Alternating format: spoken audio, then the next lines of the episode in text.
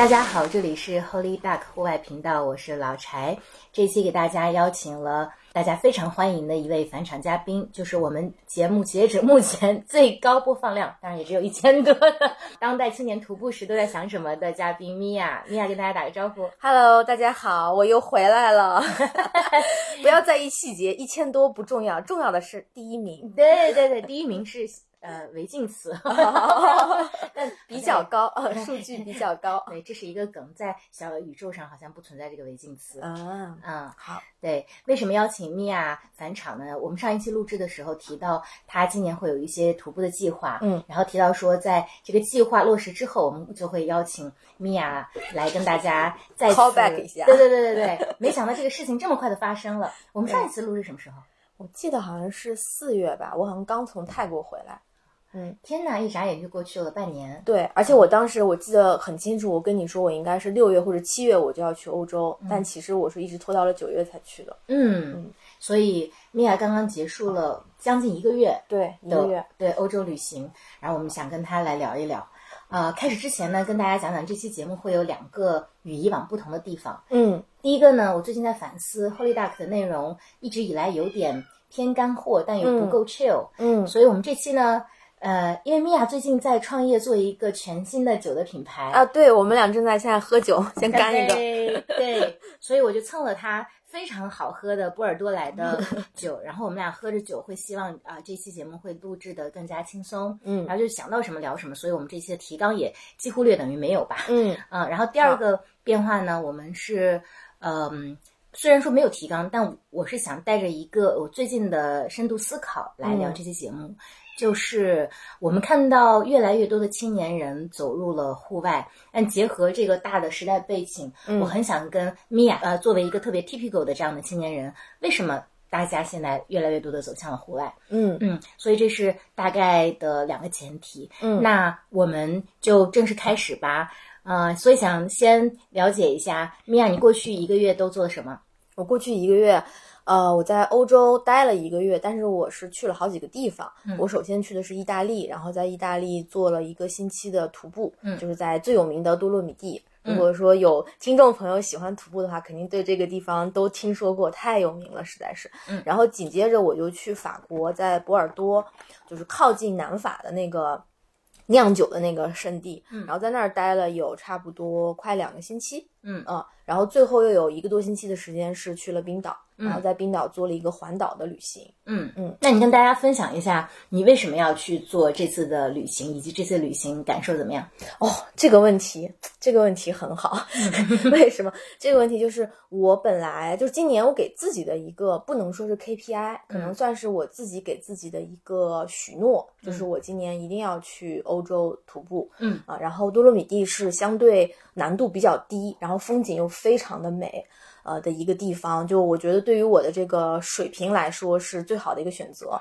嗯，我去年开始，下半年开始入坑徒步，虽然走的不多，但是因为我整个可能身体素质不是特别的好，就我左膝在下山的时候都会疼。嗯，就我那髌骨那个位置可能是有一点点炎症，所以我不敢走太硬核的路线。现在、对，然后今年从那个泰国回来以后，我就觉得哦，好像泰国那个路线对我来说已经有点太累了。嗯今年下半年我就说走个简单一点的吧。嗯然后一开始是想去尼泊尔，但是阴差阳错各种时间上不太合适，就没去成。嗯，然后选了多洛米蒂。嗯对。然后去法国呢，是因为我今年开始做红酒的这个事儿了。我们在法国有一个我们自己的酒庄，嗯是我合伙人的家里的酒庄，我需要去看一下。然后，呃，我本身就是我们俩的合作，他是比较懂红酒的那个人，因为他们家一直就是经营这个事儿已经很多年了嘛。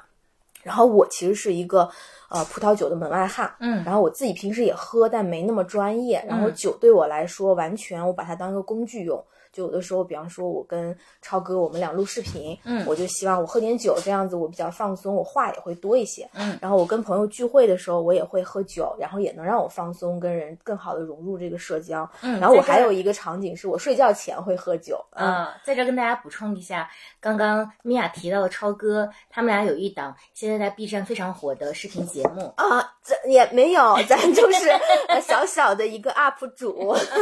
你跟大家讲讲行，我们现在我们这个节目唯一的优点就是我们不断更，我们每周都播，嗯。但是我们的水平不太稳定，嗯。所以那个呃，是我跟我的一个好朋友，也是可能听播客的有些朋友会知道，是文化有限的主播，然后叫超哥，嗯我俩又是老乡又是好朋友，多年好友，今年就说一起做个视频的小项目，然后嗯。主要发在我的 B 站的账号上。就是搜我的名字米娅米娅湖就能看到，嗯然后我们这个内容其实就是围绕着我们两个中年女性 对自己的生活进行了深刻的反思，然后看看有些哪些地方自己做的可能对了，可能错了，主要是想给年轻人看的。嗯就感觉我们刚毕业那会儿都比较迷茫，但是。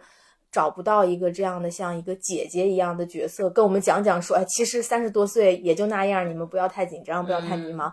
对，就是想做这么一个内容。嗯嗯，然后，所以我每次录的时候，我都会喝酒，让我能放松一点，话多一点。嗯啊，其次就是我是一个不爱睡觉的人，嗯所以我是平时会在睡前喝酒，喝完以后我就会开始困，然后我就借着那个酒劲儿就睡。嗯所以酒对我来说，其实之前它就是个工具。对我没把这个当成一个值得我去品味、去欣赏、去珍惜的一个产品。那我现在自己开始做以后，我就觉得我这今年做这个创业的决定也是非常纯理性的分析。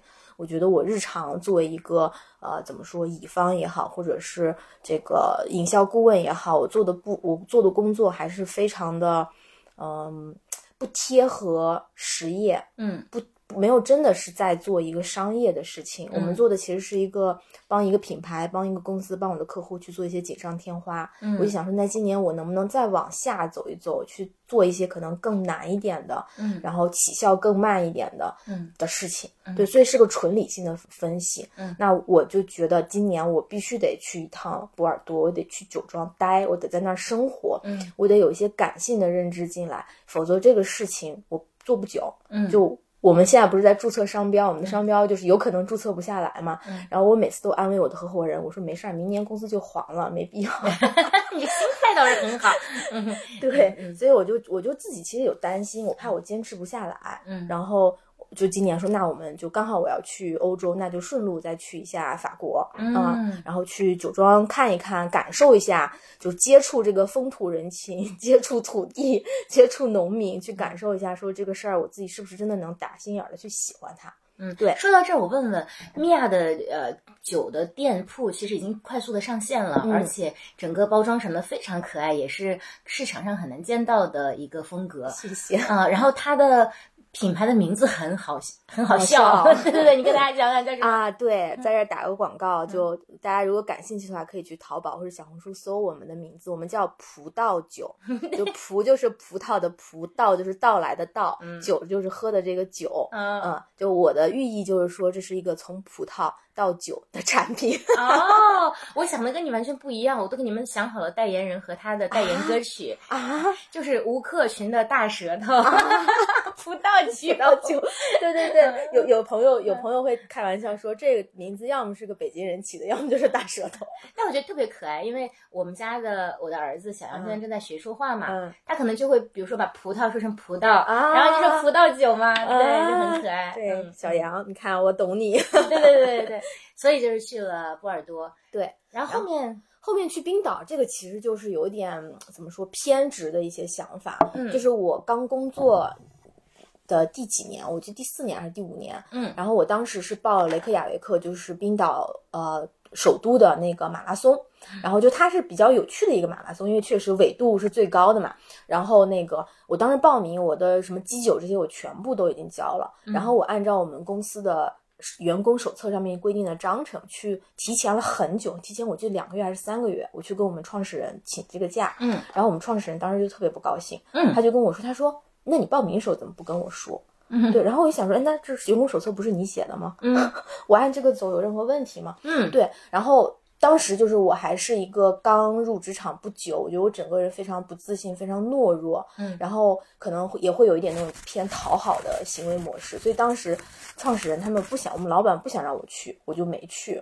哦，对，但对于一个刚工作的人来说，其实那个时候你付出的钱，它不是一个小数目。我记得特别清楚，我好像当时花了可能有两万吧，两万嗯多，嗯，因为那个那段时间就是旺季，且就是那个你要报那个马拉松，所有的人都在那个时间会抢一些房啊什么的。对我已经提前很久去弄，总之就是很很遗憾就没去成。然后这个事儿呢，我其实早就已经把它忘了。然后是最近可能就是今年说想要去欧洲的时候，我突然想起来，我说那我不然就再去一趟冰岛。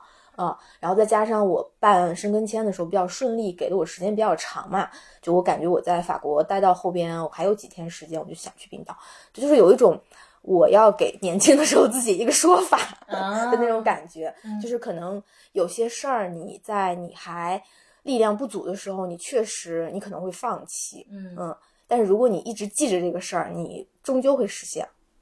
哇，这个故事好感动，而且特别励志。对，特别符合我们今天的题目，就是当代年轻人为什么要往外面走？嗯，对，可能是以前羽翼不丰，又或者是时机未到，就力量不足。我觉得是，就是你如果永远想着这个事儿，我觉得就是念念不忘，必有回响。嗯，你想要实现的，你想要要的东西，你最终都能拿到，只是个时间问题，以及只是看你愿不愿意去付出那个代价。真的很励志，我看到你在这一路拍的照片都特别吸引人，看的我们在国内抓心挠肺，想跟你去玩。所以你讲讲，你先从多洛米蒂的路线讲起。我一直想知道，因为我没有没有去过，就它的知名，你觉得是因为什么？它有一个说法，就说。呃，多洛米蒂是上帝遗忘在地球那个人间的后花园，嗯啊，就是天堂的后花园。它整个是它的风景非常的秀丽。你要说。咱们比方说，咱们的新疆是不是跟它就是可以媲美？确实是可以。但是多洛米蒂比较好的是，它有很多雪山。嗯，你在那边是可以看到雪山。然后，呃，意大利的整个那个多洛米蒂的海拔不会太高，是在我记得是两千多、三千以内。呃，它对你的体能要求就不高。其次就是它整个爬升也不是很高，它的这个坡度不是那么陡，它整个是比较平缓的。但是它的风景非常的多变，它有那种非常冷峻的山峰，然后就像是被从天上劈下来、劈开的一样，它有那种高山草甸，就绿油油的，特别可爱。你就看到它，你想在上面打滚儿，或者说你看起来就像个抹茶蛋糕一样，那个那个草甸特别特别可爱。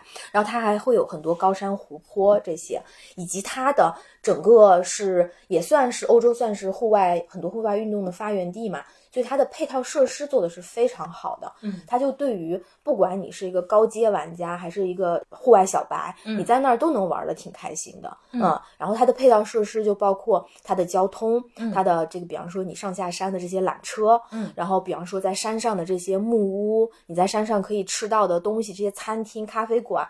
它都非常非常的齐全，嗯，所以它在可能整个从消费水平来说也还可以，没有瑞士那么那么贵，嗯，所以就衡量下来就是个很适合所有人，欢迎所有人来多洛米蒂玩，对。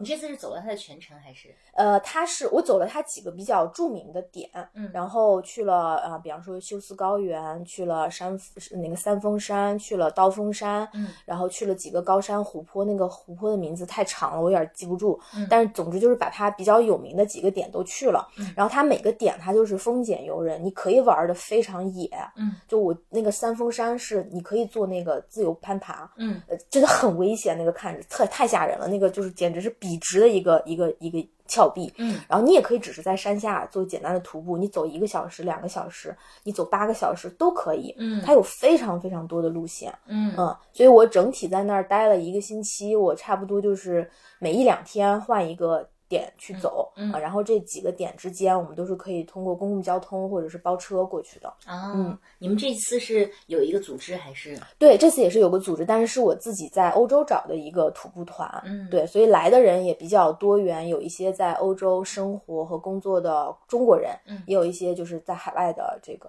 外国人啊，嗯，欧洲人。对，住宿什么的，你们是露营式的还是说都有小屋？都有小屋，都有酒店啊，就是我们还是整体。就是对对对对对，不是那种非常硬核的路线，对，很舒服，真的很舒服。嗯，而且吃的很好，意大利太好吃了。对对对，尤其是你后来去了，对我在意大利的时候，我还有时候说，啊，吃的今天这个什么吃，在意大利吃了个日料，我不是很满意。然后我在我后来在冰岛的时候，我就想，年轻人不懂事儿啊，你在意大利。日料不满意，你也能吃到和牛啊！你在这儿，你连个好牛肉你都吃不到，太好笑了。所以你们跟你一个团，以及你在路上看到的人，大概都是什么样的人？呃，比较多的其实是在欧洲生活和工作的中国人了。嗯嗯，所以我们那个团里边，呃，年龄大，年龄都相仿，然后甚至有几个还在念博士。嗯然后或者是刚毕业，已经在欧洲开始工作，就是大家都差不多，然后整体的。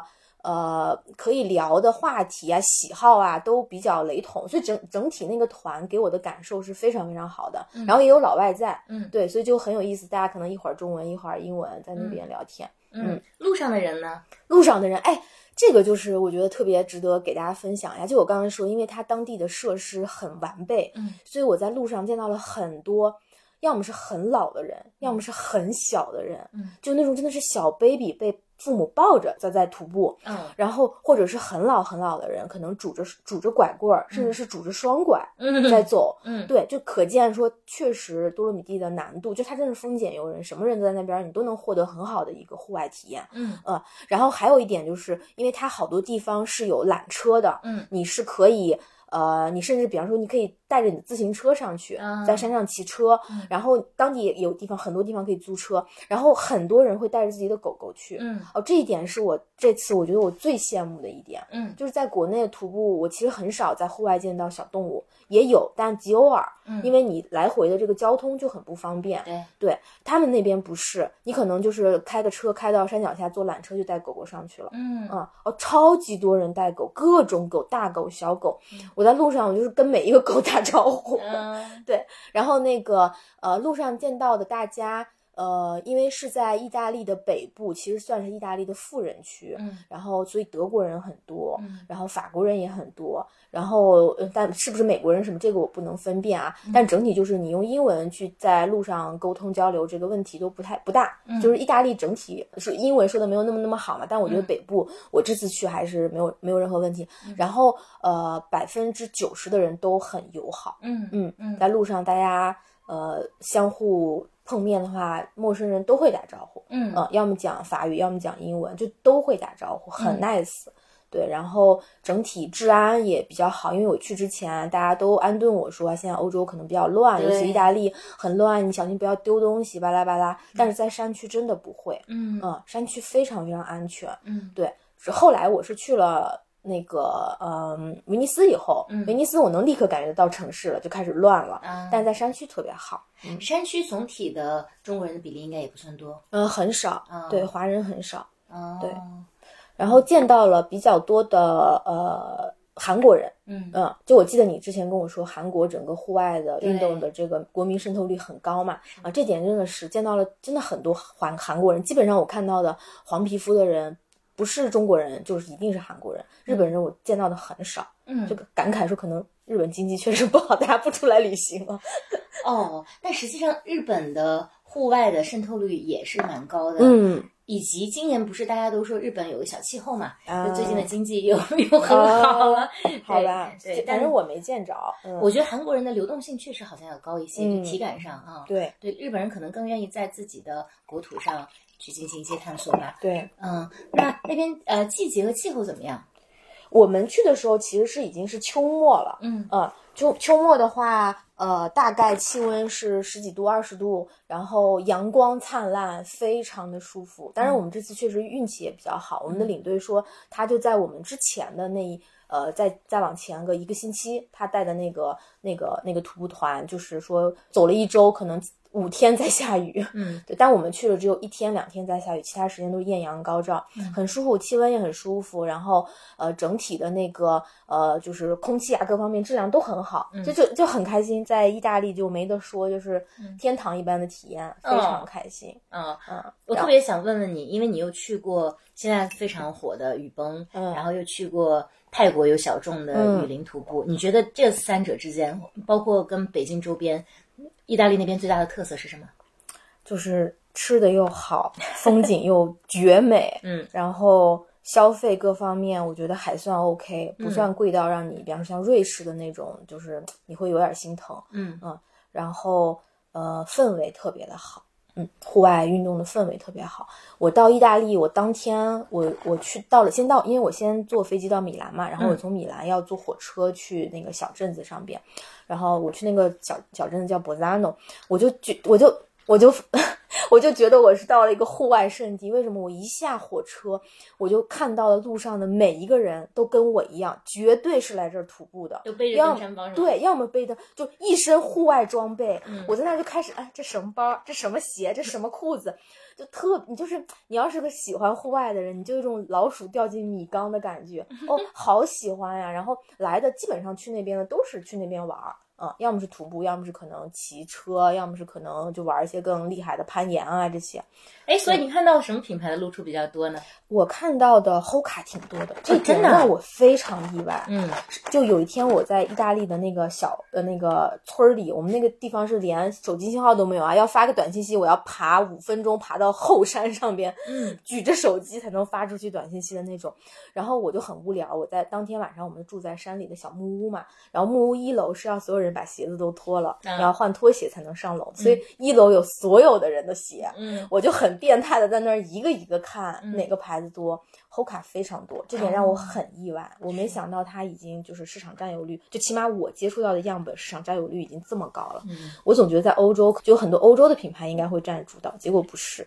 嗯，我们看到财报也是这样的，Hoka 在全球的市场占有率确实有很大的提升，今年的 revenue 的增长也的确是特别亮眼，只不过其中仍然是中国增长最快。嗯，对对，它没有在中国我看到的那么多，嗯，但依旧还是让我很意外。嗯嗯，嗯然后始祖鸟也挺多的，嗯嗯。其他的就是很多欧洲的本土品牌了，那个什么 Last 什么什么那个对啊，嗯对那些意大利的牌子，嗯嗯，有趣有趣。那嗯，费用方面呢？费用呃，意大利的这个我我现在回来我还没整体算啊，嗯。但是肯定这次花的最多是冰岛，然后意大利应该是可能花了两万，嗯我觉得差不多，不算不算那个机票，呃对，嗯不算机票，但酒店我是含在里边了，哦，嗯，那也还行。真的还行，嗯真的还行，嗯嗯，而且我们住的，因为我不是报了一个团嘛，所以我们住的其实都蛮好的，三星级、四星级的酒店，嗯然后都是他们很久，我们这个组织方就跟当地都定好了的。就我们当时有有一天晚上住了一个酒店，就是是个很古老的四星级酒店。呃很好，但是你会看到它那个设施非常非常老旧，就比方说他们的电梯只能站三个人，很小很小的电梯。然后一开始我还觉得说怎么订了这么个酒店，结果我就看了一下当日的房价，就已经是四百欧一晚上了。哦，对，所以你看，我们提前我去参加这个找了一个团，他们提前订了，就已经帮我省了很多费用，嗯，所以整体你的体验是这条路线还是蛮值得推荐的。非常推荐。我就是我唯一唯一觉得有一点点不满意的，就是可能对我来说它有点太简单了。嗯，它如果在某些线路上面安排的再难度高一点的话，我会体验会更好。嗯就是你整个心肺其实没拉起来，啊然后你每天感觉自己在遛弯儿的那种。啊嗯，所以呃，然后那个我就想明年可能，比方说我去走一下环勃朗峰，因为他说环勃朗峰可能风景会比这个再美一倍，嗯然后难度可能是这个的两到三倍，嗯然后我就觉得，哎，那我可以挑战一下那个，嗯嗯，我就以你现在的体能，加上因为我们今天录完节目，米娅就要去撸铁了，加上这种密集的训练，我觉得应该呃环勃朗峰应该也还 OK 对啊。然后国内你可以先适应一下，有一些呃中高海拔的地对区，对对对，你不是给我我推了一些对入门级的雪山吗？对对对，可以去逛逛。哎呀，太棒了！所以听下来，多洛米蒂还是蛮值得添加到 list 当中去的。不要有任何负担，你别觉得自己走不下来，你只要能走路，你就走得下来，特别好。你们每天大概要走多久？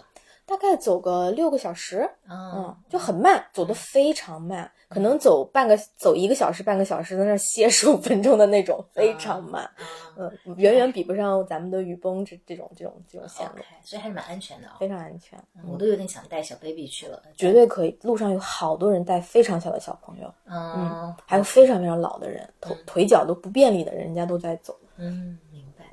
然后那接下来跟大家讲讲波尔多，因为波尔多越来越火了。我自己发现它也有一个小气候，就是呃，因为明年我不知道它是不是每年九月都有马拉松，有有有，嗯，，对，但是明年的波尔多马拉松，我身边都已经有好几个人要去了。对，定在自己的年度啊清单里面。我说，哎，怎么波尔多最近好像又火了起来？有可能因为你跟我待在一起，孕妇效应，你就开始关注到这些信息了。对、对，尤其跟酒相关的。对，今年的那个，我看我们酒庄阿姨还去跑了，就我们的庄主阿姨去跑了，然后拍了一些照片给我们，说就特别好，你就是可以喝到一些名庄的酒。对，对那些但凡报波尔多马拉松的人，都是想喝到酩酊大 对对大醉，然后去跑步。我说这是一个什么样的状态？对对对，所以你自己的体感是什么样的呢？波尔多就是它还是挺田园牧歌的，嗯就我感觉就是过着陶渊明一般的生活。嗯呃，首先也是非常美，嗯环境很好，然后再加上它，如果是去酒庄的话，就波尔多是法国第二大城市，嗯但如果你去酒庄的话，其实还是远离城市的。我们从家开车去波尔多，路上可能得一个一个多小时吧，对。就然后呃，就有点像，就是它其实就是农村，嗯对，就是村子里，然后人很少，就是你就是跟田地待在一起，只不过差别是那边种的是葡萄，不是庄稼。呃，然后我们这次感受最最深刻的，可能还是就是网络特别差，我都惊呆了，差到就是我连微信的短信息都发不出去的那种差。就有一天，就我们庄主阿姨跟我讲，她说：“米娅，今天就是外边天气不好，风比较大，嗯所以那个信号不好。”我说：“我心想说，哈，这个跟这个跟环天气有关系吗？”啊后来才知道，他们那边不是光纤入户，嗯就它可能是确实是 会对他们的信号有影响。总之，我就每天看着我我们那个房子，我们酒庄有三个 WiFi，就小小的办公室，办公室一个 WiFi，厨房一个 WiFi，客厅一个 WiFi，三个 WiFi，我就在这三个 Wi WiFi 当中。就是周转徘徊，没有一个能让我发出去东西的。对，哦，难道他们用的是就是贝索斯做的那个系统？它是放了很多热气球去解决 不知道是什么东西。的 WiFi？总之就是特别让人痛苦，我就感觉我已经有好多年，因为咱们中国的基建特别好嘛，对，已经有好多年没有感受过那种就是没有信号、没有网络的感觉。嗯我我我们后来就觉得说，我们可能有点体验了一把中世纪的生活，嗯嗯，就是待在村儿里，然后就是每天面对的就是这个农田，嗯啊，然后跟自己待在一起，没有网络，与世隔绝，完全不知道每天互联网上在发生什么热词、热梗、热热搜是啥，完全不知道。嗯嗯，那你的感受怎么样呢？因为你的工作其实需要长时间跟网络或者说有一个及时的响应嘛，对，然后突然隔绝了这么久，就没办法，你就只能被迫就是把自己跟这个事儿撕裂开。嗯，对。然后好在是我国内的同事们帮我扛下了一切，对。然后这个也是挺好玩的，因为你被迫没没有，我没有办法参与其中。然后等我看到又有时差，再加上我的网络，等我看到猴年马月了，但那事儿他们也就跟客户客户都解决了。对。然后我自己的感觉就是。呃，我们前两天回来还复盘了一下九月份的数据嘛，嗯，就是明显发现九月份我不在的时候，我们的数据好了很多。哎就感觉说，其实团队并不需要我，我就是大家进步的绊脚石。啊嗯，对，我们开始录这期节目之前，还跟米娅做了一个好玩的试验，是我们上一次呃跟朋友做说，你的手机里面跟谁说没事儿最多，那这个人可能跟你的关系最特别，但是要看是谁写的这个没事儿。对，谁跟谁说？对对对，然后米娅发现是她的同事、她的朋友跟他说的没事儿对最多。我的同事、我的朋友、我的合伙人都在跟我说没事儿，没事儿。对，就那个最多的人就是帮你扛下了一切的那个人。，对，最焦虑的那个人就是我，都得他们来抚慰我。嗯是这样。然后，嗯，反正在博尔多的话，你你去了嘛，肯定就是喝酒，就 就是敞开来喝。我就感觉，我现在回忆那段纸醉。醉对醉生梦死，每一天是怎么过去的，我都不知道。就每天肯定睡前就是一个喝大的状态，嗯，然后第二天起来就在醒酒，边醒酒边喝第二天的酒，以至于我们回来以后。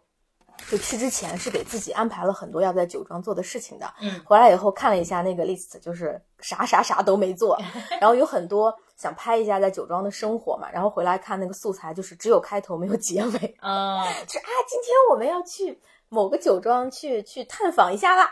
然后前面可能还在拍，后边就是没有结尾，嗯不知道发生了什么，不知道怎么回的家。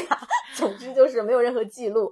对，呃，博尔多就是好吃的也特别多，那边米其林也很多，嗯就村子里都有好多米其林。然后呃，法餐本身就比较好吃嘛，比较讲究，然后酒也很好喝，很便宜的价格就能买到尝到很好喝的酒。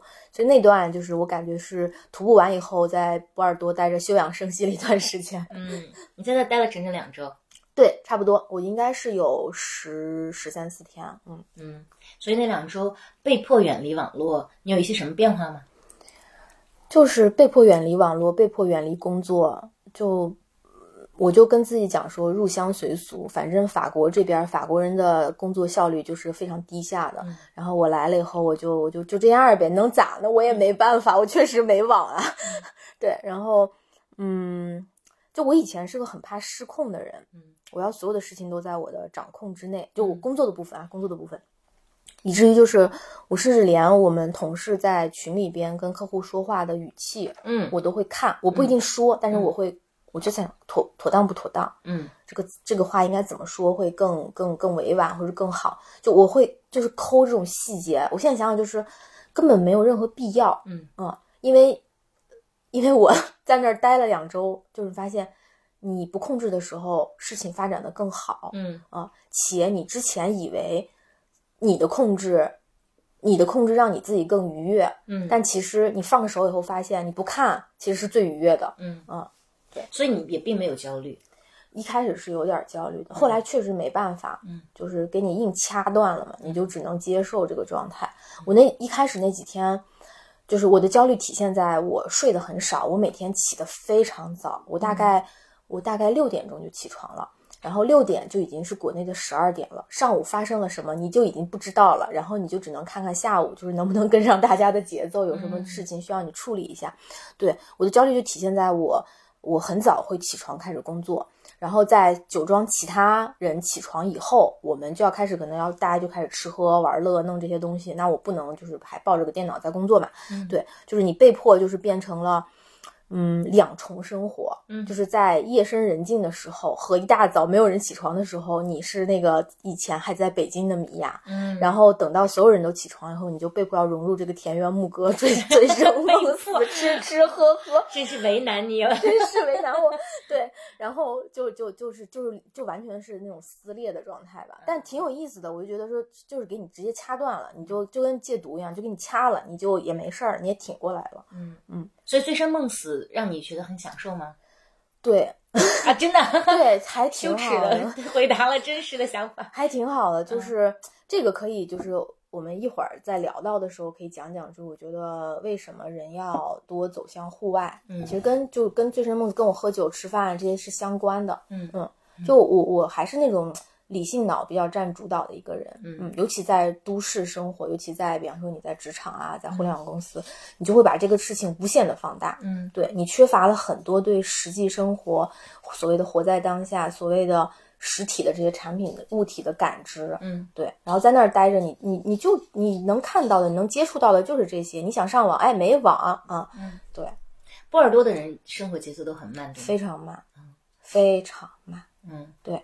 然后我就看酒庄阿姨嘛，阿姨的其实她已经在那儿待了好多年了。然后我就看她的生活，她就是半个法国人的那种状态，她就是其实挺慢的。然后虽然她也会做很多事情，因为她是庄主本 本庄主本庄，对她她她压力很大，她她需要处理很多事情。但你依旧会觉得她就是她肯定会给我们安排好三餐，给我们做很好吃的东西，给我们准备好酒，然后跟我们聊天，然后。他有工作的部分，但他很多部分还是在生活，这个让我觉得，就是效率高不是唯一的一种好的生活状态，或者说效率高不是唯一的一种让你快速的走向成功的路径。嗯，我觉得这是一个特别大的心态的转折。对，对，就是你会发现，有的人人家慢慢悠悠有把事儿干了，嗯嗯，可能干的还比你好。就比方说，同事没了没了我以后，我们的数据真的是。真的是很厉害的那种，对。然后你发现哦，那可能以前你你所谓的那些控制，所谓的要抓住，你都是抓不住的。你只是给自己一个假象，你以为你能控制这一切，你以为这些所有事情的发生是因为你参与其中，你给他带来了正向的结果。其实不是，你不在的时候，所有的事情更好。嗯，我想起我们前几期录了一个叫《我在东北学木工》哦，嗯，然后我们那期的嘉宾他就是呃 gap year 突然辞了职，因为他以前就是一个。设计师，然后他的工作，他又对自己的工作有比较高的要求和期待，跟你一样，所以他一直停不下来。嗯，他即便说在北京周边徒步的时候，好像脑子里面也一直转着这个事儿。对，但是他就呃 gap 了之后，他就真的戒断了跟这个互联网，不是主动戒断了，他就说他去东北开始学木工之后就忘记了手机这件事情，所以我也联系不上他。哦。啊，然后他就觉得哦，其实还是有另外一种可能性的。对。对对。我觉得都市的人都需要去体验一下，嗯，所以你觉得波尔多是一个好的旅行目的地吗？我觉得挺不错的。如果你对红酒或者是对这种田园牧歌的生活、对酒庄这些感兴趣的话，我觉得很好，很好。嗯对，然后我们有可能明年也会组织一个波尔多的游，波尔哦波尔多旅游项目。首先是那边就是。呃，吃的东西很好，嗯酒很好，环境很好，风景很美。你如果想做一些简单的徒步，也是绝对没有问题的。嗯啊，其次就是呃，就是法国人嘛，就是非常的怎么说骚 就他很会生活。就我们酒庄对面老张路他们家，他们就做了一个呃冥想的一个活动中心。嗯啊，它你就你能想象，在一个村儿里有一个装修的非常好的一个瑜伽瑜伽室，嗯。然后他们会请很好的那些老师过来做那种所谓的工作坊，嗯。然后每周也固定的嗯周几周几他们都有课，嗯。就我就在想，我难以想象在我们的村子里边会有嗯。这样的机构或者这样的这样的场所，嗯。去提供给人这样就是更偏心灵方面的这种。培养、放松、休息的地方，就是整体就是，其实，在波尔多你能找到很多有意思的活动，只要你想要找，然后就离我们的那呃酒庄，我们叫圣弗瓦这个产区不太远的话，应该是有一个全欧洲的禅修中心，叫梅村，嗯。非常非常有名，据说非常有名，因为我没有去做过这个功课啊，我不知道。就之前跟朋友聊起来的时候，他们说、哦、这个非常有名，嗯，对，你就感觉他们还是挺能活在当下的一个民族。当然，人家确实欧洲，嗯，法国嘛，富裕了很多年了，嗯就是他可以去追求那些嗯，更务虚的部分，所以后来去的冰岛感受又跟前两站非常不一样。非常不一样。冰岛就是我们去之前就说咱们现在要去苦寒之地了，嗯，然后我是跟我另外一个朋友一块儿去的，嗯，然后我觉得我去的整个这个路上，就是冰岛也很美，但是它的美不是呃多洛米蒂的那种美，嗯。多洛米蒂是人间的美，对，冰岛是一种外星球的那种美，你就感觉这啊，还有地球还有长这个样子的地方，嗯然后冰岛整体又很，呃，我们去的时候已经是九月底十月初了嘛，其实是已经到深秋的这个时间，嗯。呃，就是很已经比较冷了，风也比较大，然后再加上冰岛人，我觉得冰岛人特别像内蒙人，嗯。就是很冷淡，就表面的、啊。表表面很冷淡，因为我没有跟他们深度的接触，内蒙人很冷淡吗？就是刚上来的时候会比较高冷一些，嗯开始喝酒的话就热起来了，嗯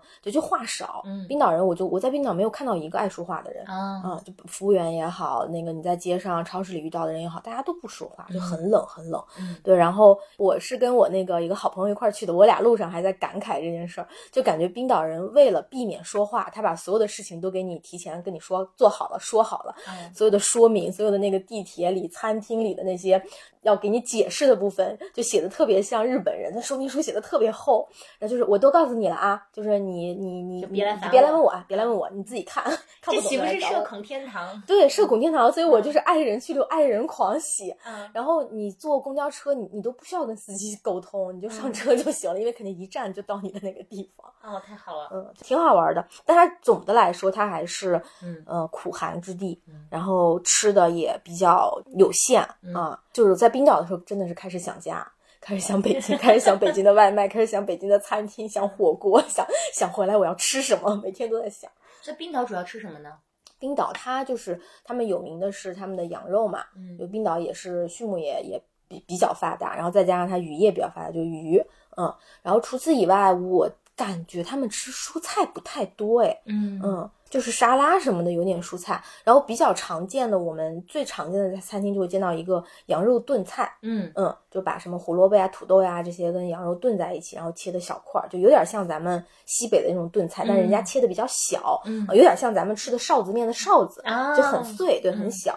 但我是个内蒙人，对吧？我有这个，对吧？这个我对羊肉是有要求的，对我是一个轻易不吃羊肉的人。哦，对，然后在冰岛就是被逼着吃了一次羊肉汉堡，就还行吧。然后嗯有一天实在没有办法，就没得选，就吃想吃个热的东西，就只有羊肉汤，所以嗯喝了个羊肉汤，也还行吧。嗯嗯，然后除此以外，很多旅行的人会去冰岛吃那个金鱼肉，嗯嗯，但其实不鼓励，嗯因为冰岛本身冰岛的人每年消耗的可能，比方说整个国家消耗在百分之三还是百分之几？我我之前看的数据，所以他们自己日常是不吃这个东西的。嗯但是为了招揽游客，嗯所以他们提供这个东西给大家。嗯啊，但是就是金鱼这个捕杀又一直是一个有争议的话题，对，所以我是肯定不会吃这种东西的。嗯嗯，那就可选择的比较少，再加上我们去的，因为环岛游，你在雷克雅维克附近还比较好，这边比较发达，是大城市。然后你稍微往这个上北现在左西右东，往东东东边走的时候，就越来越荒荒凉。然后我们去的好好几个城市，我当时看的时候，就是可能整个城市的居民加起来不到一千人，嗯，然后那个孤独星球上还会跟我讲说，近年来人口迅猛增加，已经增加到了一千三百人。然后我就觉得太好笑。那这一千三百人里边能做饭的也就那几个，人家还愿意开个餐厅给我做饭，我就知足吧。嗯呃，在那边就是呃往往那个比较偏远的地区走的话，就吃的会选择少一些。我就记得我有连着两天。每天中午收到的菜单的那个，就到了餐厅那个菜单上的主菜就是一样的，一个意面，嗯一个牛排，嗯一个汉堡，一个呃什么烤鱼或者是什么煎鱼，就是连着这几天主菜都是一样的。嗯，嗯，对。所以你们在冰岛待了几天？待了十天。哦啊，蛮漫长的。对，因为想环岛游，所以就不能太赶。嗯如果是嗯，就是比比方听众啊，说我想去冰岛玩，那我觉得可能比方去七天，七天也可以。嗯你把雷克雅维克就是这个黄金圈这边好好玩一下也行。嗯但如果是你想环岛的话，最好能留个十天左右。嗯啊，我们这次十天我都会觉得有一点赶。嗯啊，如果是下次我还去的话，如果我还去的话，啊，我肯定是会选择自驾，嗯然后我可能会预留出两个星期再做个这个环岛。但其实冰岛的国土面积并不大对啊，你是觉得可以看的东西很多是吗？对，可以看的东西很多，因为它变化比较，它整个那个它的地理位置决定了它的变化非常的大嘛。嗯有些地方可能是在海边，你可以去看鲸鱼；有些地方是火山，有的地方是地热，有的地方是这个这个冰川。嗯对。然后每个地方你自己如果喜欢的话，你自驾你就可以在那儿多待一些时间。嗯而且冰岛所有的景区，嗯除非你要跟它有一些互动，嗯比方说我要我要我要徒步，嗯或者我要深入的走到这个冰洞里面去，这些项目是要付费的。你只是草草的在外边玩的话，全部都是免费，二十四小时开放。哦啊，对，就天气允许的情况下，二十四小时开放，没有人，没有售票厅，没有任何工作人员在现场。嗯对，就是你是完全是一个非常野生的状态。嗯如果你想要破坏环境的话，也没有人来制止你。对，然后它就是很，它有很多景点，它就是就支那么几个木棍儿啊，在那木棍儿上绑一些绳儿啊，就是给告诉你说，哎，你这么走嗯啊，就没有人了。嗯然后就非常非常野，你要是想玩的很野也可以嗯啊。就是，总之，我是觉得它是一个很适合自驾、很适合慢慢玩儿、找到自己的节奏嗯去体验的一个、一个国家。嗯，你们这次是参加了一个 local 的，对对对，呃，冰岛的旅游业旅游业非常的发达，所以它呃不管你是去的是短期还是长期，你是想玩非常硬核深入的，还是想浮皮潦草的走一遍，它有各种各样的项目提供给你。嗯所以我们就直接在冰岛的旅行网站上定了一个适合我们那个时间段时间段的一个团，嗯然后做了一个环岛游。然后这个团里边我们是十二个人，嗯然后除了我跟我朋友两个是呃黄种人以外，其他全是白人。然后大部分十个里边有八个是呃美国人，两个澳洲人。嗯对，所以我就是我们是参与了一个非常白人的一个团。嗯嗯嗯，体验跟在意大利的这个 team 是有所不同吗？对，意大利的话就是整体，因为有有中国人，有欧洲人，然后大家都还比较正常。对，就是那个美国团，我的妈呀，全员艺人。嗯就是我就感觉我们那个团就是冰岛最吵的一个团，就是最爱说话的一个团，无时无刻不在说话，不在唠嗑。然后第一天见面就恨不得告诉你。他那个结过几次婚，有几个孩子，然后这个孩子是怎么来的，现在住在哪儿，以前住在哪儿，工作是干什么的？对，就是非常非常的外向，嗯。然后也也比较可爱啦。就是我我之前接触美国人很少嘛，然后这次是跟他们待在一起，就觉得哦都很可爱。然后我们这个团可能整体因为冰岛的费用啊各方面，其实来的人素质都很高，嗯。对，然后呃人都很 nice，很善良，嗯。然后非常热心肠，愿意帮忙，但是就是就是那种有一种就是那种傻，冒着一股傻气啊，对，就恨不得把你把他银行账号密码都告诉你的那种，就很可爱。嗯我看你们俩应该是嗯这个团里最年轻的，对对对现在，都是老人居多。对对对嗯，呃，有好多是已经退休了的，嗯嗯，然后其他几个没退休的，我感觉也是四十多岁的那种，嗯嗯嗯对，有挺多是退休的，然后这点也是让我觉得挺，就是挺感慨的吧。嗯。冰岛还有一个事儿让我记忆犹新，或者说到现在我都觉得有一点是我这次旅行的遗憾，嗯。就是来的时候有我我在路上遇到了我们团里有两个老老奶奶，嗯。一个七十二好像是一个七十八，你很意外这么大的年纪还能去冰岛参加旅行，然后而且他俩很有意思，嗯。他俩非常的外向。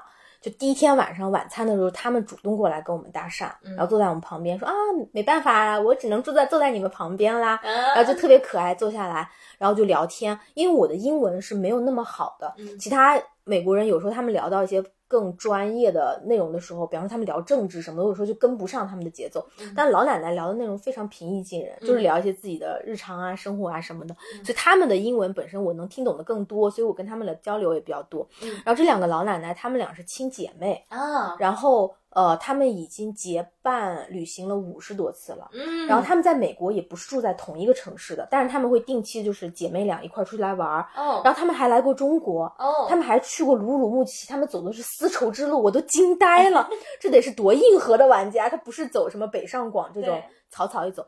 对，然后他们全球去了很多很多地方，然后他们去过非洲，去过什么就各个地方他们都去过，然后冰岛他们都已经来过三次了，好像。对，然后他们是就是好像是十几二十年前，他们俩就一起来冰岛自驾过了。嗯对，然后就还跟我们讲说那个时候冰岛的物价是很便宜的，巴拉巴拉。对，然后他们俩当时就给我们，就跟我们，因为我们俩是团里最年轻的两个人嘛，嗯就有点就是过来人，老奶奶想要跟你跟两个两两个孙女儿聊一聊那种感觉，就说哎，那个年轻人一定要多出来走一走，多嗯看一看。嗯他说世界。不是你在媒体或者你在网络上看的那个样子，嗯。然后中间，因为我朋友就问他说：“哎，你们俩不太像传统的那个美国人，哎说好多美国人会比较自大，觉得这个世界就是美国，嗯，对。然后他俩就是翻了个白眼，跟我们说说，一个人待在自己的国家，待在自己的城市，他怎么可能真的了解到世世界的真相是怎么样的？说嗯。人一定一定要到现实的生活当中来，你才知道别的国家是什么样子，这个世界是什么样子，你才真的活在活在真实当中。”嗯对，然后就是不断的在鼓励我们俩。然后我们冰岛的路线，其实有的地方，你说它是个环岛游，是个旅行团，也是，但它确实因为冰岛整个景色比较野，所以它有些地方还是挺有难度的。嗯它有一些徒步的环节，有一些爬升啊什么的。两个老太太没有一个环节掉链子的，嗯他们所有的景点都会下车，但其实有些年轻人不是不是不是有些，就有些人是选择有些地方他们觉得懒得下车，就不愿意下去看了。嗯他们俩全部都会下去，然后全部都会深入的参与，都会走。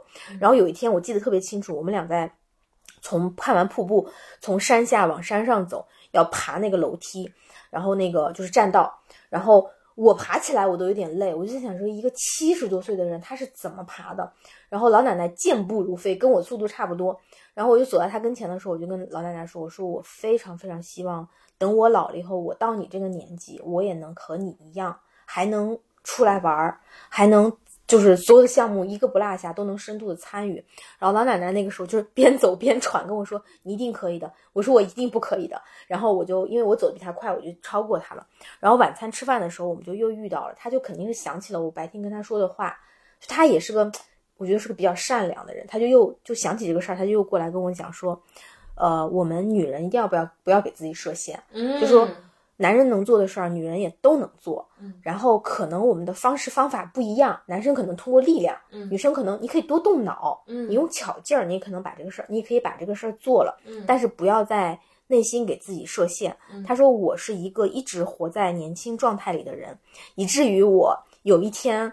看镜子的时候，我才突然意识到说啊，我已经这么老了，嗯我还觉得我是个年轻人呢。嗯对，然后就总之就是他又过来给我鼓励，他说你老了以后，你一定会比我还更好。嗯对就是他们俩也是我这次就是冰岛旅行的时候印象深刻的两个两个人遇到的两个人类吧。然后，但是我因为比较不好意思，我们最后一天分别的时候，我其实特别特别想跟他们要个联系方式。中国人可以加微信，然后我就想说，我要不要跟人家要个邮箱啊什么的，我就一直在犹豫，一直在犹豫，但就是后来就已经把他们送回酒店了嘛，嗯对，就分开了，然后以至于这件事情让我后悔到我第二天在雷克雅维克的时候，我就在外边暴走了一整天，嗯我就想说我去那个热门景点，然后两个老太太搞不好他们也会来这个热门景点，我我有可能会遇到他们。就我真的找了他们一整天，我没找到，我现在非常的后悔。嗯，对，也许你可以联系一下那个当地的那个团旅行团是吧？对对对，问一下。不知道他们这种注重隐私的国家，有可能不愿意提供给我。对对，总之就是很很遗憾吧，但是但是也是就是在这次冰岛过程旅行过程当中，他们俩是给我很多启发的两个两个老奶奶。哦，对他们俩还就是他们对对，就是他们俩还嫁给了两兄弟。啊这么神奇的吗？对，然后他们俩都离婚了，然后啊结婚几年以后都离婚了，然后两个人就说最后悔的事儿就是没有早点离婚，嗯，说终于没有人对他们的生活指手画脚了。哦，然后我就觉得说，那两个单身的人，然后同时呃又又是姐妹，然后彼此扶持，然后他们并没有因为婚姻的不幸福，或者因为他们之后没有再结婚，他们就少了很多人生体验，反而他们有了很多自由的时间和空间，嗯他们能够他们能够去全世界旅行，嗯对。然后其中有一个那个年龄最最大的那个奶奶，可能有七十八岁了，我记得好像是，嗯她就说她现在是一个怎么说？呃，那个词叫什么？那个单词叫什么？就是极极简主义者。嗯，然后他就是没有房，嗯没有车，嗯他把他的房、他的车那些所有的资产都卖了，他就只搞了一个小小的房车，然后把那个房车，呃，自己改造了一下，里边有厨房、有住宿什么，所有的他都在里边可以解决，他就住在房车里边。嗯然后他那个房车，他平时不用的时候就停在他弟弟的院后院里。嗯然后他说：“哦，现在年龄大了，开始觉得可能房车有点儿不不不方便了，再考虑说可能自己还之后要去养老院啊什么之类的。但是他给我讲他那个生活状态的时候，我的妈呀，太酷了！给我看他那个房车，干干净净、井井有条，你完全没有那种所谓的我们说人老了以后有什么老人气啊什么的，没有，就是一个利索，两个利索精干的老太太。嗯我就是让我对我未来即便不结婚的生活也充满了憧憬。嗯嗯他俩是我觉得真的让我觉得很有收获的两个人。嗯。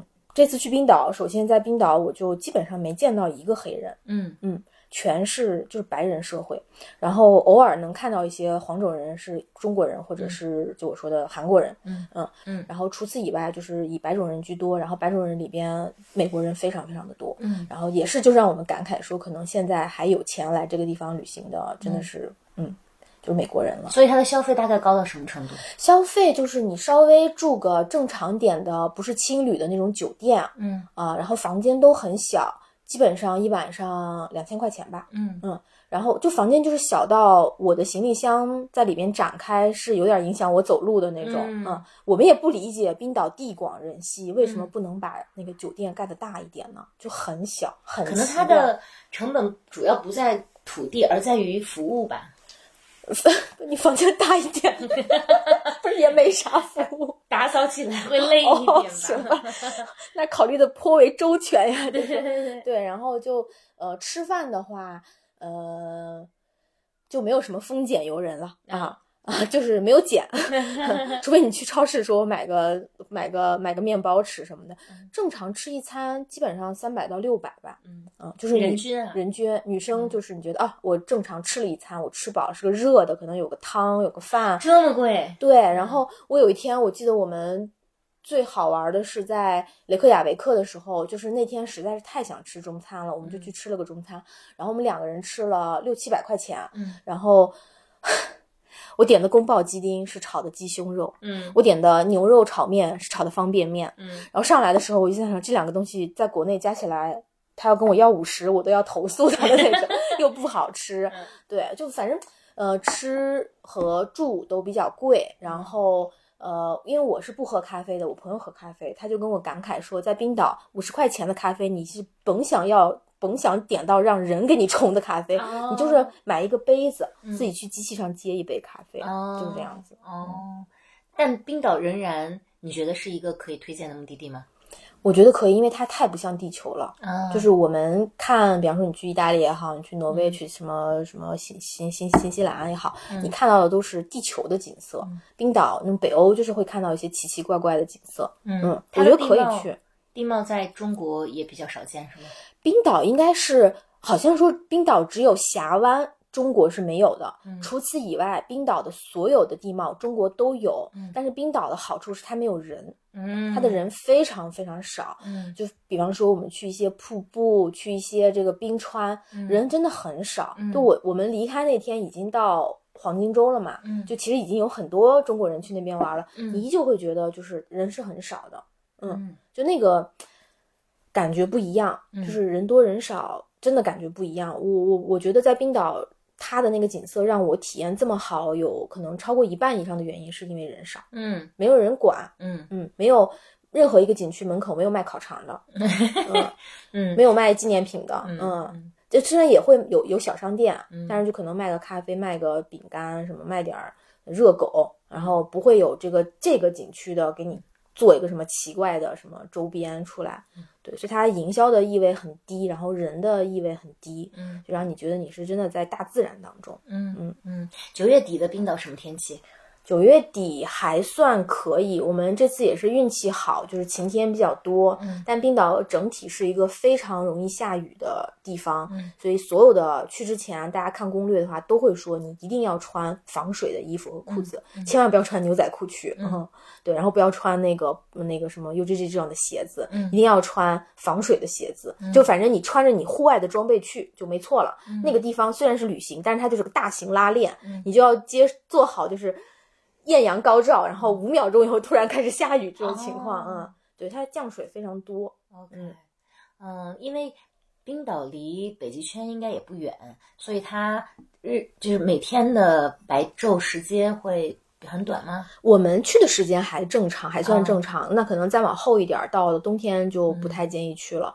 对，而且冬天据说冰岛的天气是很很可怕的，嗯对，也不建议大家自驾，就是很危险。嗯然后甚至是比方说那个黑沙滩，很有名的黑沙滩，嗯大家都会说游客不要太靠近那个海浪，嗯因为一个浪过来人就没了。嗯它的气候比较极端，在冬天。然后我们现在去，呃，我我我们九月份去，我觉得还挺好的。我要这个也是，就我这次走完，我其实挺建议大家。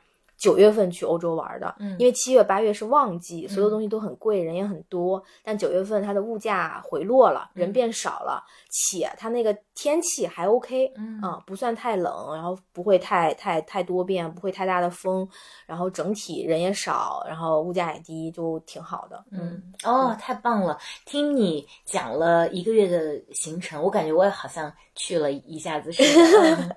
对，所以在这整个一个月的行程当中，如果有一个地点让你印象最深刻的话，可能会是哪里？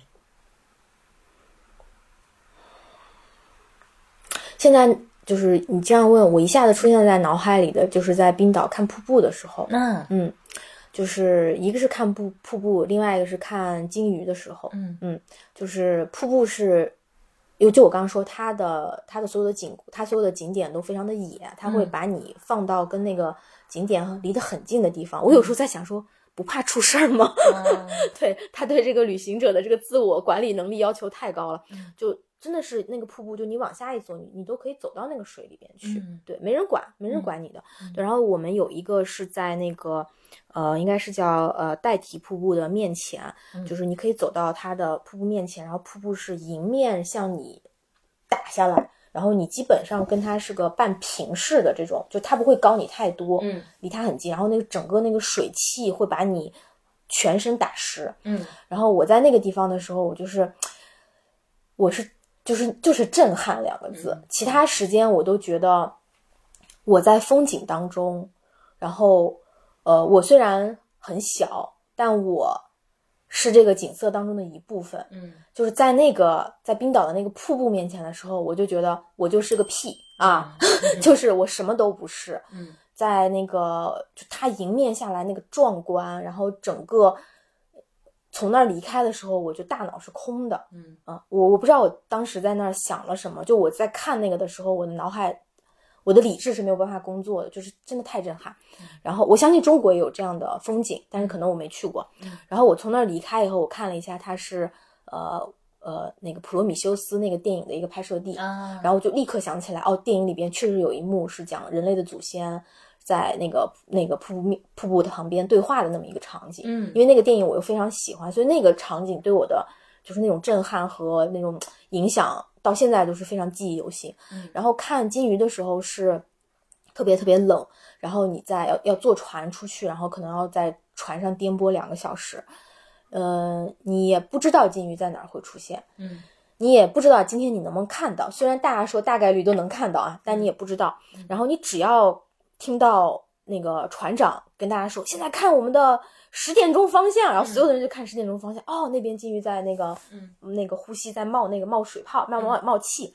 然后我们的船就向那儿冲过去。嗯 对，就是那个那个过程当中，你追逐它，你等待它的那个过程，和你真的特别近距离的把船开到旁边，看到它在翻滚，它吃它在水下扎一个扎一个猛子，吃饱了上来，它可有点像打个嗝一样翻一下，嗯然后然后它的尾巴这样露出水面，哦，就是觉得我们就是丑陋的人类啊，嗯就是啊，大自然太美了，这些生物太美了，就那一刻也是非常的治愈，嗯，很很平静，很平静。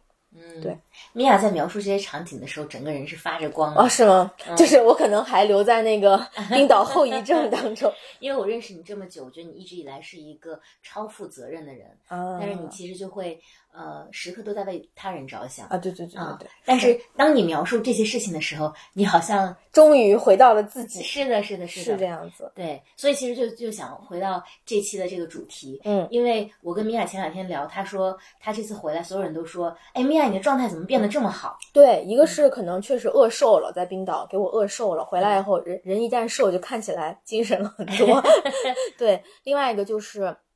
大家，我见了好几个人，因为这两天有朋友过生日啊，有一些合作伙伴来北京，我们要见面，然后有朋友来，嗯就所有的人都给我的反馈说，哎，说你跟以前不太一样了，感觉你能量特别足，状态特别好。嗯。我觉得可能也是一个月，确实休息的也很很充足，嗯。再加上我有大量的时间是待在自然当中，嗯。啊，我我被迫要远离手机，嗯啊，手机令我丑陋，少用手机就是女人最好的医美。嗯，你的 slogan 都出来了，对，然后就是可能呃，你更关注自己，关注当下，然后就过得比较开心吧。那段时间，整个人看起来状态就很好。我就觉得呢，户外户外太好了。这次就是感觉明年我要再狠狠的玩个一两个月。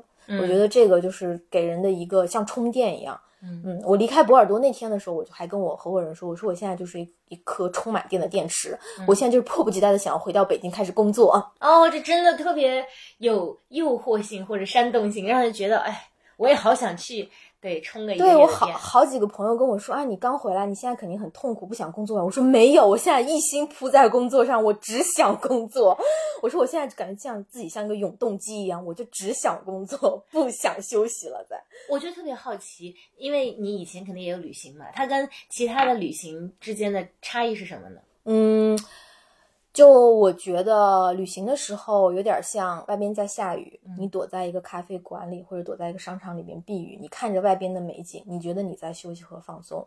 对，户外不一样，户外就是外边在下雨，你在里边淋雨，嗯你无处可去，无处可逃，你就必须要忍受这一切。嗯所以说的有点惨，但其实我想表达的是，户外是真的让我们能和当下的这个环境，或者说我们就是我们跟大自然有深度的互动。嗯嗯，旅行不是，旅行你就是在上边走过。嗯，对，嗯，对。我之所以对这个话题感兴趣，是最近大家也看到了这两年户外的趋势，嗯其实更多的是被青年人推动的。，对，而且其中呢，你知道今年流行有一个。我我以前都不知道，我有一期听别人的播客，嗯然后他讲到说，现在有一个很火的呃户外项目叫做报树，哦，你知道吗？我只知道报时。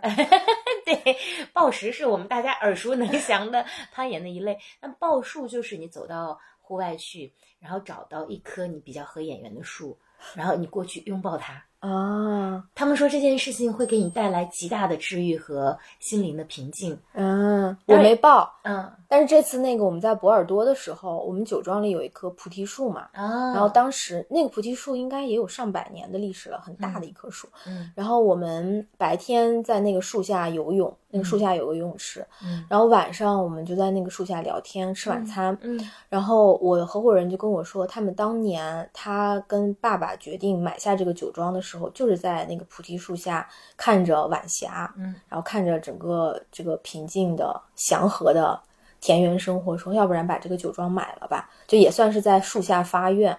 然后啊，我这此处特别想弹一个弹幕，叫做“有钱真好 ”。嗯，对，然后那个呃，所以我们这次去的时候。所以我们这次去的时候，有一天晚上在那个树下吃饭，然后那天是我的朋友来到了酒庄，然后我们给他接风洗尘，我们在树下吃火锅，然后就说起这个故事，说起这个菩提菩提树，然后我朋友就说，我能不能站起来抱抱他？我们说可以，然后他就过去在那儿跟树抱了一会儿，所以我觉得他他可能是受这个风潮影响的那个人，是不是？对我第一次看到这个词特别。震惊！就你知道，作为一个封闭的、顽固的中年人，怎么可能做出这样的行为？就不能理解说你们现在流行的是什么报数？然后后来我逐渐看到还有一个嗯流行的热词或者叫热剧吧，嗯嗯，然后我稍微有点理解，就是大家会提到说你怎么样才能有更好的治愈？说你一定要走到没有天花板的地方去。嗯，后来我在不同的地方反复看到人们提及这句话，就尤其是当代的青年人们，嗯，所以就是。嗯，米娅，你觉得你自己作为一个，虽然你调侃说是中年人啊，但是按照联合国的 这个呃标准，你现在还属于青年人啊。好，对，你觉得就为什么现在越来越多的青年人可能都想走向户外？嗯嗯，我一开始走向户外就是特别偶然。我上期节目其实讲了，走了一次，然后体验特别好，觉得风景很美，然后。还有点体育锻炼，做点有氧，然后做做完有氧后，整个人这个分泌了那个激素，很开心。嗯，然后后边我越来越喜欢，就是我觉得有很多种吧，就嗯比较浅的去说，就是它我有氧完以后我会开心，我流汗以后我会开心。其次我在户外我走路的时候，尤其是走一些。上坡呀，有难度的路线，我确实没有办法看手机，嗯，就让你被迫在那个时间段里，就是隔隔绝了你跟互联网，嗯，跟社交媒体的联系，你就只能关注当下，因为你不关注当下，你就可能会摔个狗吃屎，你就得特别仔细的看到这个路要怎么走，然后你关注你身体的变化，就比方说我会一直在意我的膝盖会不会疼，什么时候开始疼，这样的话题，就是这些事儿。呃，我们去描述它，觉得它有用，和你真的自己去体验完以后，你自己的感受是不一样的。嗯，那我就体验完以后，我就是觉得会很上瘾。嗯，我就每个星期我就想，今这个星期膝盖要是不疼的话，我要不然再去走走。嗯，就这样子。然后另外就是我最近看 MBTI 看特别多，我就想给大家分享一下我在 MBTI 这件事情上的学习心得。嗯，就是我。我我也是这次回来，因为所有的人都说我感觉我状态特别好，我想说为什么呢？我说我平时之前也旅行啊，为什么这次是因为这次走的时间比较长吗？也不是，我之前也有在欧洲待三四个星期的时候，对，那个就真的是旅行，我就天天在看博物馆什么，就逛街这些。然后我就这次回来，我就说到底为什么？然后最近刚好我就在看 MBTI，它就里边我自己的型号是 INFJ，然后我可能在 INFJ 和 INTJ 里边就是有点徘徊。但我这两个型都是那种，就是比较关注，呃，是是是活在未来的那种人，就是非常关注一些事情的意义啊，嗯，呃，这个抽象的价值呀，就是一个非常务虚的，对，只搞上层建筑的人啊，不搞不搞底层建设。然后我在旅行的时候，他就被迫的把你的你对实际现在发生在你周围的一切的这个实感的体验。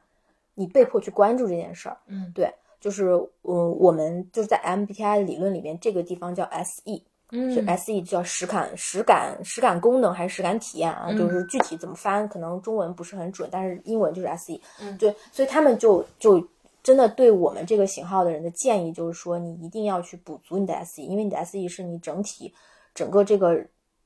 四象限功能里边最弱的一个项，嗯啊，弱倒是也还好，如果你不拿它挣钱也无所谓。但是它因为它弱，它会影响你其他线象限的发展，嗯，甚至有的时候会反过来攻击到你其他的象限。所以大家就对我们这个型号的人的建议就是去户外。健要么去户外，要么有一个长期的培养的健身的爱好，定期的去健身，要么就是去旅行啊。对我回来看那个，我我才恍然大悟，我就觉得说，哦，说说的对呀，是这样子的。我实践完证明 MBTI 有用。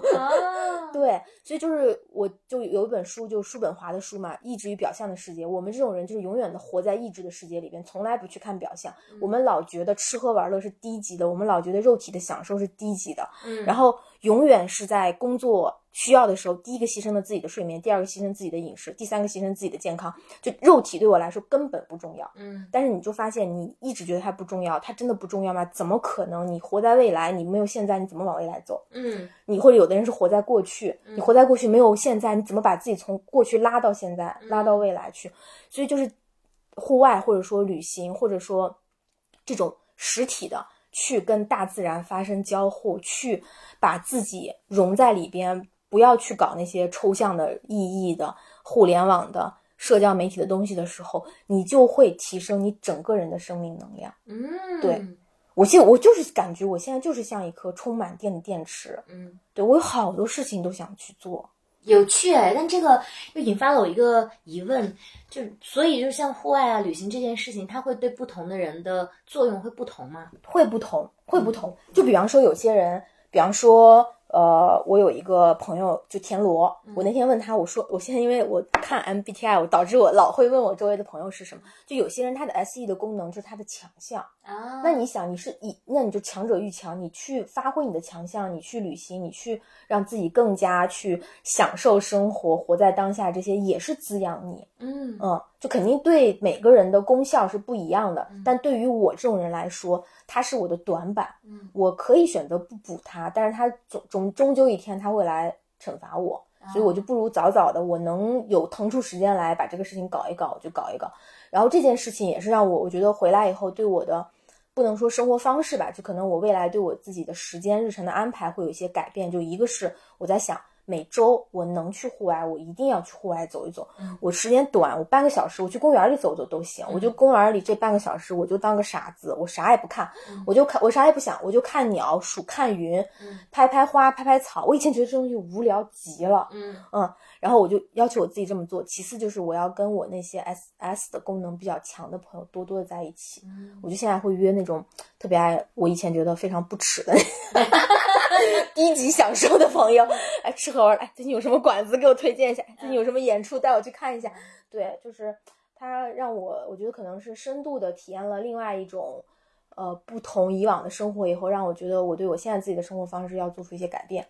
有趣哎，大家看，其实就这件事情本身的感受，米娅还是把它放到了一个框架里，因为真的特别你。但是我又看到另外一方面，你在变松，嗯嗯，就是因为你之前太负责任了，所以太有目标性了，非常理智清晰。然后你现在突然可能松一些了，像个傻子，现在就是。然后今天老柴来我家，一进来说：“你谈恋爱了吗？”我说：“没有啊。”他说：“你整个人现在变得非常妩媚。”真的。我穿着一个黑色的卫衣，头都没洗，戴着个框架眼镜，穿着个运动短裤。他说我整个人非常妩媚。但大家知道，在三里屯的午后两点，我走进来的时候，那个斜阳的光 还没有够斜啊，就打进来，秋天的光，米娅看起来真的特别妩媚。我觉得她变了，我我真的以为她恋爱了。请在 note 里放一张我妩媚的照片。好的，但是很神奇。对，所以比如说你跟你的朋友一起去，你觉得你们俩在同一个一一模一样的 trip 回来，你们俩的感受会不同吗？嗯，我没有跟他特别深度的去交流过这个事情，但是我因为我在路途当中在观察他，其次就是我的朋友也小有名气，如果大家也平时也看小报童的话，可能会听说过这个人，他叫中二怪。对对对，二怪对，在此给二怪老师打个广告，请在小报童搜索“不是办法”啊。对，就是他他里边他也写了他这次去冰岛的一些所思所想所感吧。嗯然后我觉得我跟他我跟他观察，就是我们俩体力上确实差距很大。嗯就二怪非常的瘦，且他平时没有任何体育运动，嗯所以冰岛的这个旅旅途对他来说是有点难的。嗯他中间有有有有，比方说我们去看金鱼的时候，在海上，他就被冻得都不太行了。嗯，对，因为我在海上回来的时候，我还在自拍，就是我还在拍视频。二怪就跟我说：“我的妈呀！”他说：“你现在还能拍视频？”他说：“你知道吗？我现在我的手和膝盖以下，我是有点没有知觉的了，啊，很冷很冷。对，所以那个旅途对他来说是有点难度的，嗯导致我感觉他一路上都在想一个问题，就是我为什么要来？我为什么要花钱买这个罪受？他就经常我们俩可能，比方看完瀑布以后，他就会跟我讨论一些非常深刻的话题，但那个背就是往后去。我往后去探寻他这个想这个问题的动机，可能都在想我为什么要来吃这个苦。对，然后二怪中间就是路上有跟我说过几几段，我觉得呃非常打动我的话。嗯，一个是就能明显感觉到，就是一个本身并没有那么想去冰岛的人去了以后，他也依旧有一些自己的感触。嗯一个是就是我跟他说，我说我在有的时候我看特别漂亮的风景，我就必须得拍照，必须得拍视频，因为我不拍我就会忘。嗯，我就回来我说。那个地方长啥样来着？我怎么想不起来了？嗯我说是不是因为那个地方太美了？我说超出了我已有的认知，就我大脑没有办法跟它产生任何联系，以至于我没有办法储存这段记忆。嗯然后二怪就跟我说，他说因为这个地方没有激发起你深刻的感受。嗯他说如果你对这个地方有感觉的话，它激发起你呃跟你已有的内在的自我有一些连接的时候，你就能记住这个地方。嗯，就比方说，你刚刚一问我在冰岛有什么特别印象深刻的地方，我立刻想到的是普罗米修斯的那个拍摄地，因为我当时看过那个电影，我非常有感触。然后我站在那个水雾之下的时候，我整个人是懵的，我就觉得我太牛了，我就能记住。对，所以就我们俩聊聊完这个，我就觉得说啊，那人就是真的要多去发展自己的触角，嗯你才能对所有你看到的风景有感受，你有感受，你才能记住，你才没有白来，嗯而不是你在这儿打个卡，你在这儿拍个照就、就完事儿了。对，然后一个是这个，另外一个就是 二块路上一直在跟我说，人啊，人啊，就是一定要坚定的去做自己想做的事儿。嗯后来我看，就是我我知道他为啥发生这个感慨，就是他本身其实没有那么想去冰岛，啊但是他在法国的时候，他看到我在为冰岛的旅行做各种准备的时候，他被我的那种执着打动，他就觉得说，那那我要去看看这个地方有什么可看的。嗯。对，然后他就跟我发发出一段感慨，他说大部分人是不知道自己想要什么的，但是他看到周围有一个人非常坚定的做什么的时候，他就觉得哎有道理，有可能这个事儿是对的，所以他就鼓励我，他说你创业这你这次创业就是要坚定的走下去。嗯他说你只要自己想把这个事儿做成，你就一定能把这个事儿做成，因为大部分人会看到你的坚定，会相信你会把这个事情做成，然后这个事情最后就会成，因为所有的人都会来帮你。嗯，好棒！所以你们在旅途当中，不管喜不喜欢，对，他是肯定是不太喜欢，但是他也对他有很多他自己的感受。对，嗯太棒了！我们这期叫为什么青年人越来越多走上户外？呃，米娅刚提到的有两个部分的话，对我的启发也特别大。第一个就是你提到说，年轻的时候因为自己的力量不够，对所以其实错失了去冰岛跑马拉松的机会。，对，嗯，我我是觉得可能现在很多青年人走向户外，也有一点点像是一种，呃，小型的反抗吧。嗯就我我最近关注这个时代的变化有点多，嗯你嗯，看今年的呃应届毕业生的就业率可能对再创新低，嗯，然后我们很多呃三十岁以下其实也还蛮有才华和抱负的年轻人，其实没有太多的可以施展施展的空间。对，所以大家可能。呃，一旦遇到这样的事情，呃，首先我想说这个特别正常啊，因为历史周期就是这样子的。对，可能过去的，呃，在我们国家来讲是过去的四十年，在世界上来讲，就是从二战后的过去的这大几十年，是一个人类历史上罕见的快速发展的繁荣期。现在可能遇到一些整体人类的困难，我觉得是正常的。但是那对于每一个个体怎么办呢？嗯嗯，所以我觉得青年人可能想往户外去也是。嗯，他也不叫反抗，他可能就是想去寻找一个能给自己更大，嗯，情感回报的一个世界吧。嗯那可能就是大自然，他会更慷慨。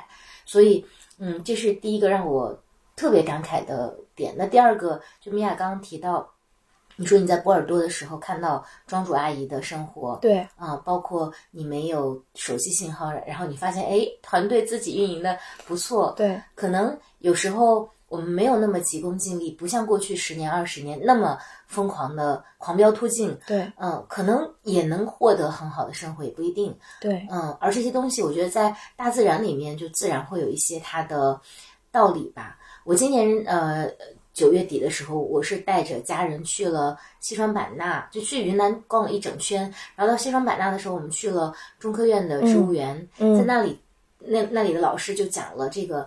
植物树对植物，呃，不同的树种之间它们是怎么存活的？嗯其实每个人都有每个人的，每棵树都有每棵棵树的的价值生存之道。对，对，那有些树是依赖着他人，有对些树就是慢慢生长。对，呃，也不不一定说就是大干快进就是唯一的路。对，有的树它就要靠长高，它获得更多的那个资源；有的树它可能就是抱团儿，它虽然矮，但是它抱团儿，就是各种各种方式吧。我觉得嗯是这样子，是这样子。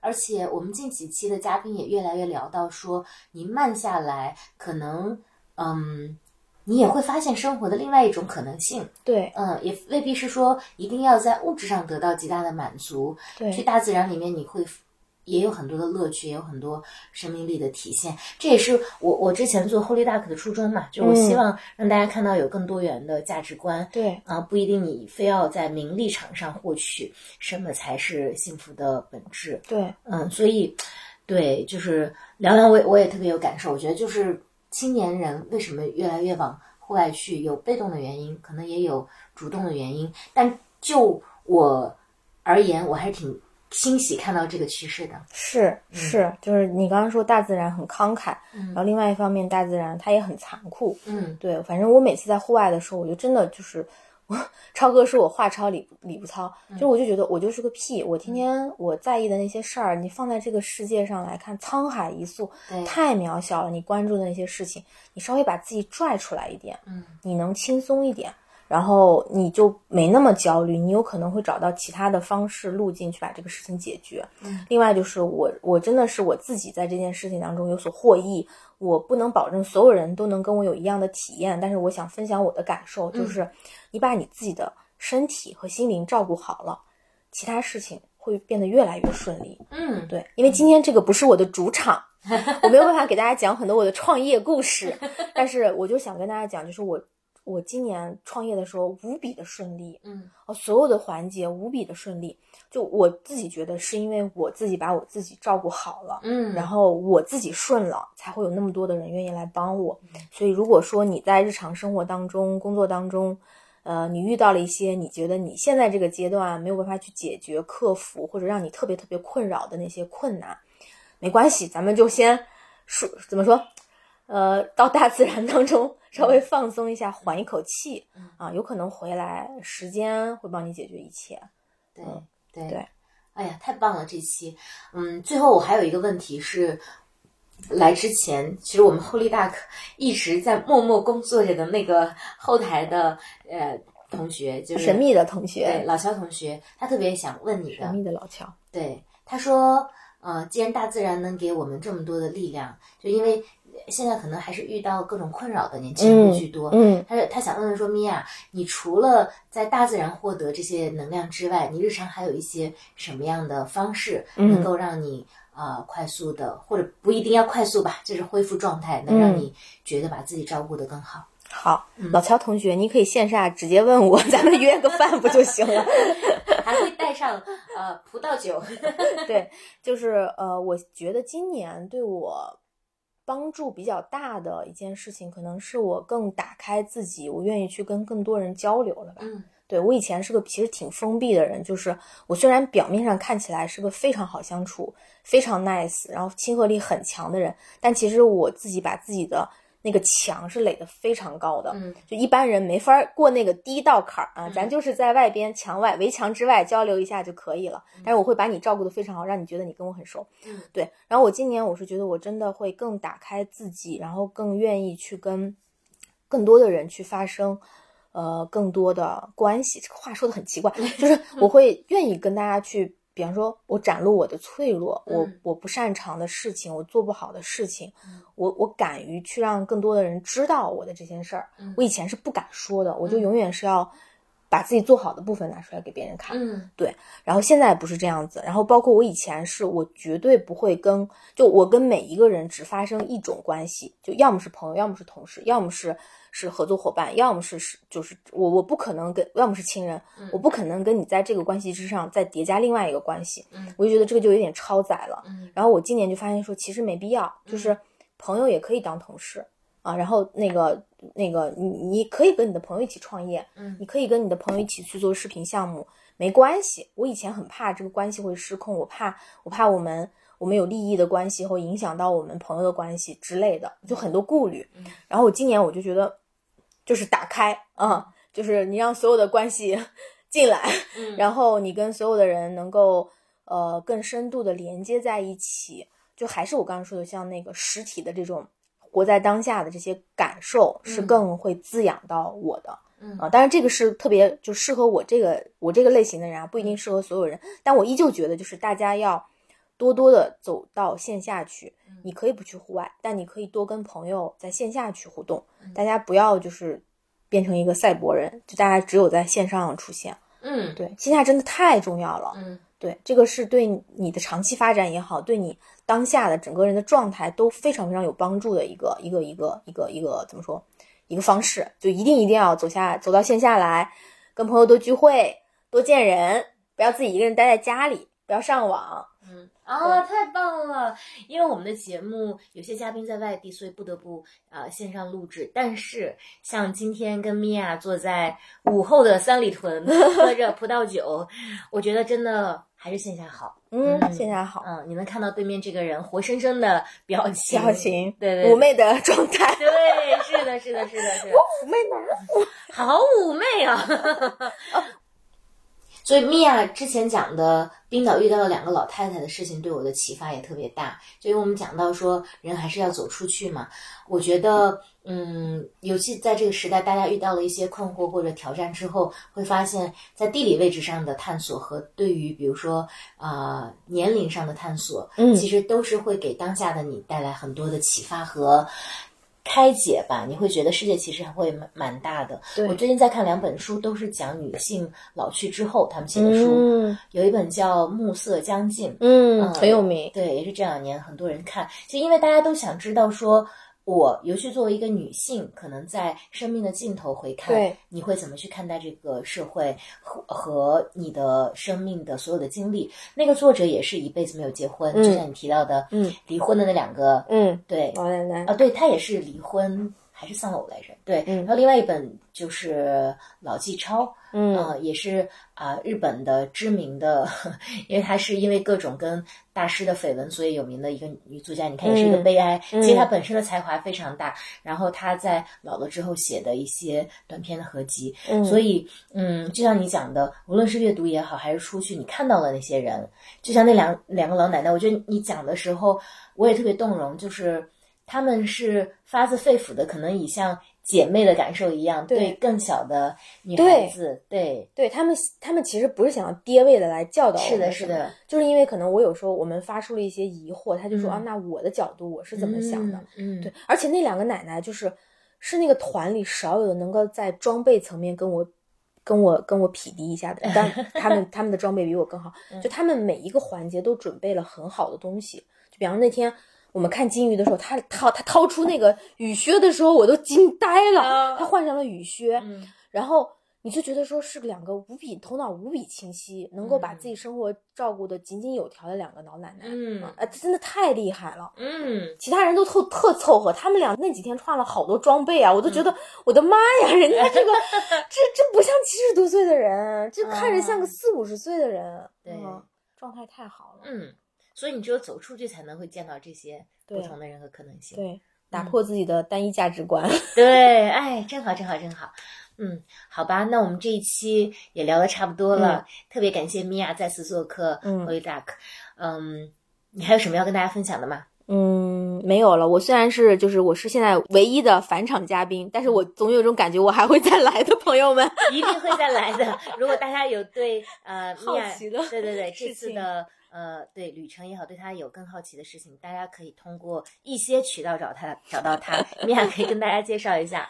呃，基本上就是常用的那些社交软件，什么 B 站呀、极客呀、微信呀、微博呀，搜我的名字都能找到我。嗯嗯，好。名字是呃，米嗯那个米娅，然后米娅湖，我们到时候可以放到 show notes 里对。M I Y A 对 H O O，对对两个 O。对，然后 show notes 里面我也会写。之所以这样问，是因为几乎没有人看我们的 show notes。其实你们点开看，有大量的照片的，很酷的。请来看我妩媚的样子。啊好好，行，那我们跟大家说拜拜。谢谢老柴，拜拜拜拜拜。On a wagon bound for market, there's a calf with a mournful eye. High above him, there's a swallow winging swiftly through the sky. How the winds are laughing, they laugh with all their might. Laugh and laugh the whole day through, and half the summer's night. Donna, donna, donna, dona, dona, dona, dona, dona, dona, dona, dona, dona, dona.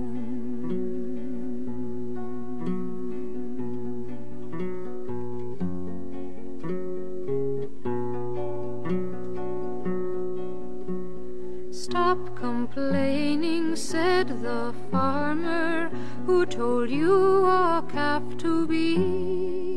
Why don't you have wings to fly with, like the swallow so proud and free? How the winds are laughing, they laugh with all their might. Laugh and laugh the whole day through, and half the summer's night. Dona, Dona, Dona, Dona, Dona, Dona, dona, Dona, Dona, Dona, Dona, Dona, Dona, Dona, dona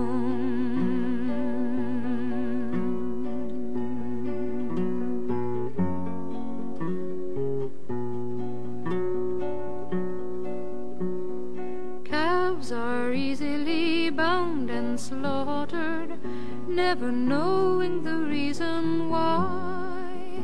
But whoever treasures freedom, like the swallow has learned to fly.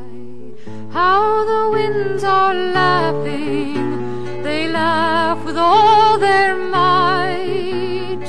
Laugh and laugh the whole day through, and half the summer's night.